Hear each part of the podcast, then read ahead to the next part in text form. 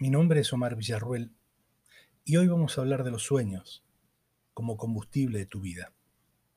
Según Nelson Mandela, el futuro pertenece a los que creen en la belleza de los sueños.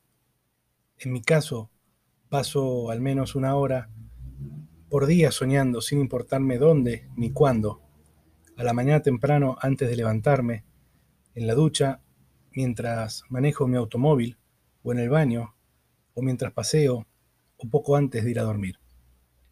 ¿Y sabes por qué? Porque en mis sueños puedo ser todo lo que yo deseo. Puedo hacer y tener todo lo que anhelo. Creo que es absolutamente evidente que los sueños son el combustible, la fuente de nuevas ideas para nuestra vida. Además, los sueños entrenan los músculos de la imaginación, base esencial de todo cambio, ya que nuestro progreso personal depende de que nuestra imaginación funcione a la perfección. Tienes que convertirte en un soñador, tú también, y extraer de tus sueños nuevas visiones y pensamientos. No me refiero, por supuesto, a sueños de éxito y opulencia obtenidos sin esfuerzo, como ganar la lotería o descubrir un ligote de oro estos no son sueños auténticos, sino meras ilusiones que, en lugar de iluminar el camino hacia la meta, nos conducen a un callejón sin salida. Muchas personas desperdician, olvidan o pasan por alto pensamientos interesantes que podrían resultar de gran provecho para sus propias vidas. Una manera eficaz de evitarlo es anotar las ideas que van surgiendo. Te recomiendo que para ello te reserves un cuaderno un cuaderno personal. Así conservarás los frutos de tus pensamientos y reflexiones y los tendrás a mano, si deseas desarrollarlos y llevarlos a la práctica. No debería subestimarse la importancia de contar con un diario de ideas, pues al anotar sistemáticamente todos tus sueños, deseos, pensamientos y visiones, irás avanzando, de modo concreto, hacia una definición de tus metas, hito fundamental en tu marcha hacia la libertad, personal. Estés donde estés, comienza a soñar hoy. Sumérgete en tu vida interior y transfórmate en una esponja. Soy una buena esponja, pues absorbo ideas y las hago fructificar. La mayor parte de estas perteneció originalmente a otras personas que no se tomaron el trabajo de desarrollarlas. Estas palabras son de Thomas Edison e ilustran, además de la importancia de concentrarse en las ideas, las de desarrollarlas consecuentemente. El que se limita a soñar con metas exitosas no debe sorprenderse si, por dormilón, deja pasar las oportunidades. Sponsor. Si quieres cambiar tu vida y empezar a ganar dinero, no dejes de visitar nuestro sitio www.creandoriqueza.net y gana dólares todos los días. Y hablando de sueños, en mis seminarios y reuniones tengo por costumbre preguntar, ¿quién de, ustedes desearía triunfar? Todos levantan la mano. Pero a continuación, pregunto, ¿a quién de ustedes le gustaría trabajar duro para triunfar? Solo algunos levantan la mano. Esta actitud de muchos no es un fenómeno exclusivamente latino, también lo he visto en Europa. Podemos considerarla normal en un ser humano y lo observo una y otra vez con una sonrisa. He tenido la ocasión de enfrentarme con ella durante mis años de estudio y en mi trabajo como abogado y también como consultor. Sea en el ámbito privado o en el profesional, un enfoque normal de este tipo no nos permite lograr más que un éxito normal, o sea, mediocre.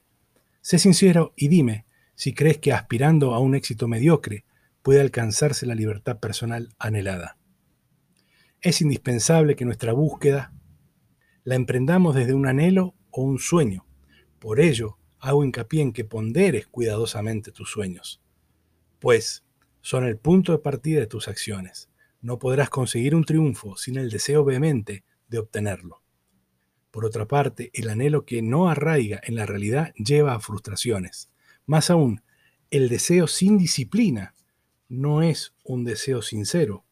Reflexiona, no podemos considerar que nuestro deseo es sincero si no estamos dispuestos a pagar el precio que requiere satisfacerlo? ¿Cuál es el precio que pagarías para que tu deseo se haga realidad?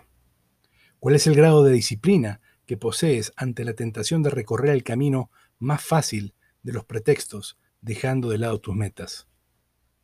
He conocido dos tipos de personas que podría clasificar de la siguiente manera. La persona del yo debería y la persona del yo hago. La primera pasa gran parte de su vida dudando, debería hacer esto o aquello, tengo que hacer esto o aquello, pero nunca hace nada, o al menos nada determinante que pueda ayudar a mejorar su situación. Piensa en todas las personas de tu entorno, de tu círculo de conocidos, colegas, que tienen por costumbre postergar las actividades y viven arrepintiéndose de tales postergaciones.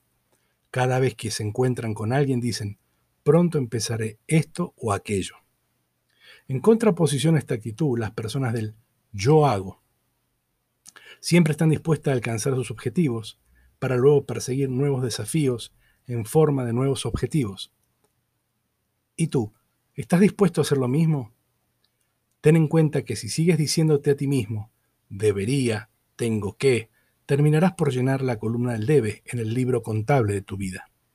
Desde hoy, dedícate a una actividad que signifique algo más importante para ti, que vaya abriendo una brecha en el camino hacia tus metas. Haz un hoy del mañana de ser un gran seguidor, pasa a ser un seguidor, pasa a ser a un ser hacedor. Pon manos a la obra antes de que pase un día más. No debes creer, empero, que concibo la disciplina como una panacea que conduce directamente al éxito. No, no. Como en ocasiones se nos quiere hacer creer. La disciplina no es más que una virtud tangencial para lograr éxito en la vida, ya que éste se nutre, lo esencial, de una profunda pasión y auténtico entusiasmo. Poco sentido tendría que, en tu trabajo, echaras una ojeada al balance de la semana y te dijeras, muy bien, hoy es miércoles, son las 12 del mediodía, y ya es hora de que elogie a mis colaboradores, que alabe su esfuerzo para que se sientan motivados a dar mucho más. En tu vida privada ocurre lo mismo pues no sería lógico que te propusieras, ah, hoy es viernes y debo llevarle flores y bombones a mi marido o a mi mujer. La disciplina es esencial, por cierto, pero si no va acompañada de pasión o entusiasmo, es mejor prescindir de ella. Esto lo percibirás tú mismo, pues las personas que te rodean no tardarán en darse cuenta de que faltan esos ingredientes, lo cual traerá aparejadas reacciones negativas, como la impresión de que no se las toma en serio. Además, la disciplina a secas tampoco te aportará el menor placer. Si te gustó este episodio o los otros o sos un seguidor de Cambia tu vida, te pido por favor que nos apoyes con una donación mínima de 99 centavos de dólar o lo que quieras en, en la misma página de Cambia tu vida de Anchor. Muchas gracias.